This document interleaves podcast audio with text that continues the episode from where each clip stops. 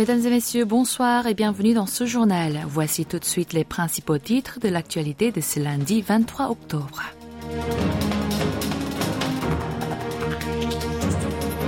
Visite d'État en Arabie Saoudite, Séoul et Riyad renforcent leur coopération économique.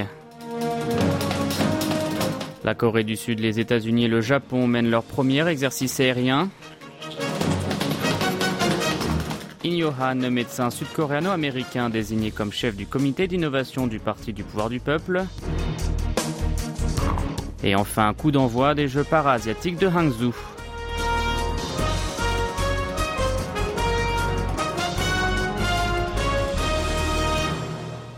Le chef de l'État sud-coréen et le prince héritier d'Arabie saoudite ont tenu un sommet hier à Riyad.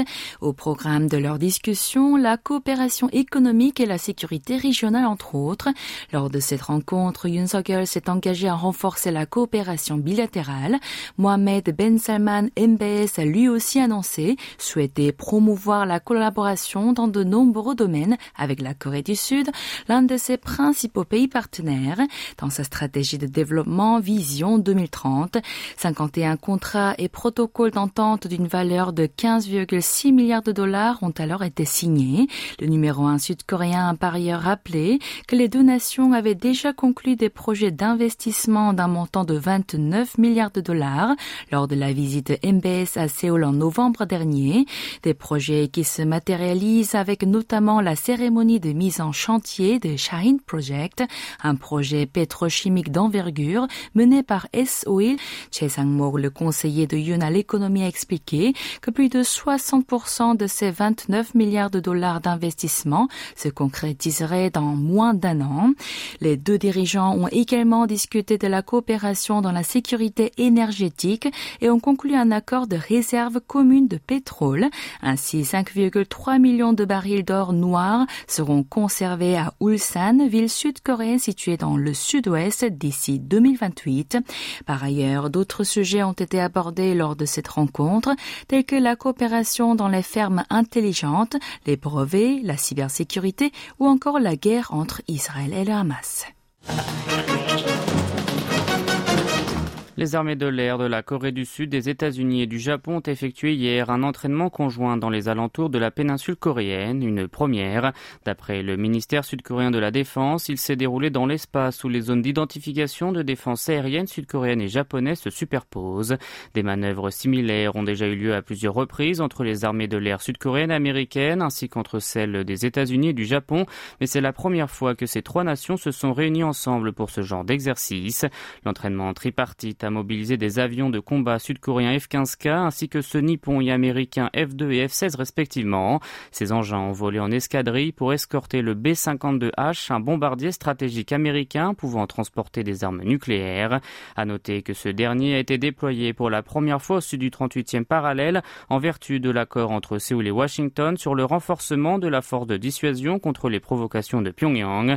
Le ministère a d'ailleurs rappelé que cet exercice aérien avait été programmé lors du sommet de Camp David le 18 août dernier entre les dirigeants sud-coréens, américains et japonais dans le but d'élargir la capacité de réponse des trois partenaires aux menaces balistiques et nucléaires de la Corée du Nord. Vous êtes à l'écoute du journal en français sur KBS World Radio. In professeur à la faculté de médecine de l'université Yonsei, a été nommé président du comité d'innovation du Parti du pouvoir du peuple PPP.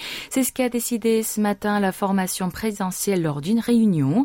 Le patron du mouvement conservateur a déclaré s'attendre à ce que le médecin sud-coréano-américain, également connu sous son nom américain John Linton, fasse du PPP un parti plus fiable.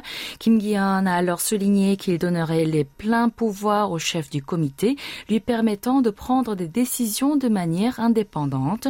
In, arrière-petit-fils du missionnaire américain Eugene Bell, venu en Corée du Sud au XIXe siècle, a acquis la nationalité coréenne en 2012 pour sa contribution au pays. Sa famille y mène des activités médicales et éducatives depuis quatre générations. À noter que le professeur a été vice-président du comité de transition du pouvoir de la présidente élue Park en 2012. Lee Jae-myung est de retour aux affaires après une pause de 35 jours en raison de son hospitalisation suite à sa grève de la faim. Le patron du Minju a assisté ce matin à une réunion de son Conseil suprême. Il a alors ordonné au Parti du pouvoir du peuple, le PPP, une réforme de la politique du gouvernement et appelé à la cohésion au sein de sa formation. Au sujet des pourparlers sur les moyens de subsistance du peuple entre le camp au pouvoir et celui de l'opposition, soumis par Kim Gi-hyun, le chef du PPP, y a contre-proposé un entretien à trois entre le président de la République et les représentants des deux principaux mouvements. Lors de cette réunion tenue à l'Assemblée nationale, le leader du Minju a mis la priorité sur les moyens de subsistance du peuple. Selon lui, la vie des Sud-Coréens et l'économie nationale sont menacées par l'incompétence et l'irresponsabilité de l'exécutif et de la formation au pouvoir. Il a alors rappelé que le départ de nombreux responsables gouvernementaux était nécessaire. Pour faire face à ces problèmes, il a exhorté l'administration de Yoon à augmenter les dépenses budgétaires et à renforcer les investissements à l'échelle nationale. Il a notamment souligné le besoin de réexaminer en profondeur le projet budgétaire et de le réorganiser via une concertation entre les partis au pouvoir et de l'opposition. Concernant sa formation, l'unité et la solidarité ont été mises en avant. Ce message laisse entendre que le président du Minju ne sanctionnera pas les membres qui ont approuvé la demande d'autoriser le tribunal à l'auditionner avant de décider de le placer ou non en détention provisoire. Il a seulement espéré qu'il n'y aurait plus de disputes à ce sujet. La Corée du Sud a signalé aujourd'hui quatre nouveaux cas de dermatose nodulaire contagieuse, portant le bilan total à 14. Selon le ministère de l'Agriculture, de l'Élevage et de l'Alimentation, quatre fermes bovines sont concernées et se trouvent respectivement à Eumsan dans la province de Chungcheong du Nord, à Tangjin et à Seosan dans celle de Chungcheong du Sud, ainsi qu'à Gimpo dans celle de Gyeonggi. Jusqu'à présent, un total de six villes et districts, dont Pyeongtaek et Taean, ont été touchés par la maladie. Compte tenu des trois semaines de période d'incubation de la dermatose nodulaire, il est difficile à exclure la possibilité que le virus se soit déjà largement répandu et que des symptômes commencent à apparaître. Les autorités abattent les vaches des fermes infectées et poursuivent leur opération de prévention dans un rayon de 10 km autour des foyers. Ils ont désigné également les provinces de Chungcheong et de Gyeonggi ainsi que la ville d'Incheon comme des zones à risque. Par ailleurs, elles ont tenu à rassurer la population en soulignant que le virus ne touchait pas les humains. Et un mot de sport à présent. Les Jeux parasiatiques de Hangzhou sont officiellement lancés. Une grande cérémonie d'ouverture s'est tenue hier au centre olympique de Hangzhou en Chine sous le slogan Hearts Meet Dream Shine.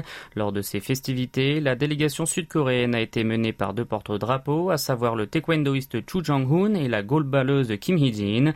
La seconde vice-ministre de la Culture, des Sports et du Tourisme Chang Mi-lan et le président de l'association coréenne handisport Chang Jin-hwan ont assisté à la cérémonie.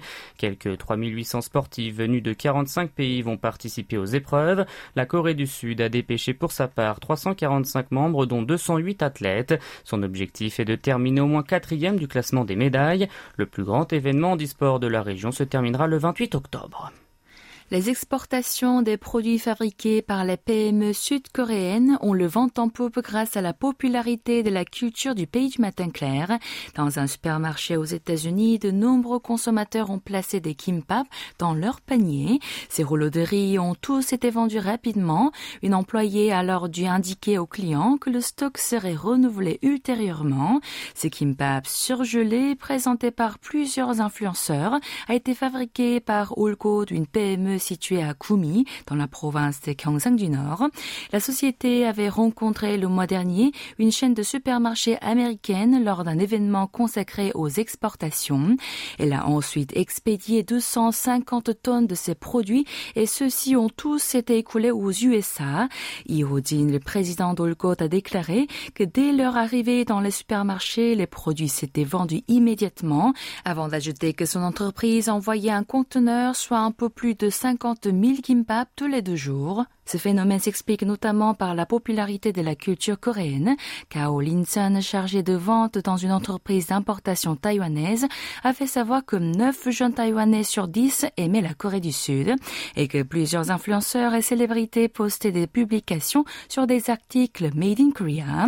En profitant de cette tendance, le Coin Karaoke, un karaoké où l'on paye avec des pièces pour pouvoir chanter une chanson, et les boutiques dites Self Studio, un studio photo libre service, tous les deux populaires chez les jeunes sud-coréens ont commencé à être exportés.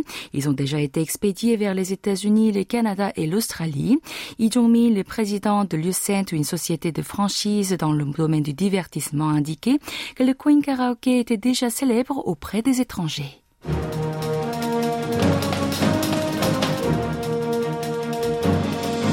C'est la fin de ce journal qui vous a été présenté par Kim Hong-joo et Maxime Lalo. Merci de votre fidélité. Bon début de semaine sur KBS World Radio.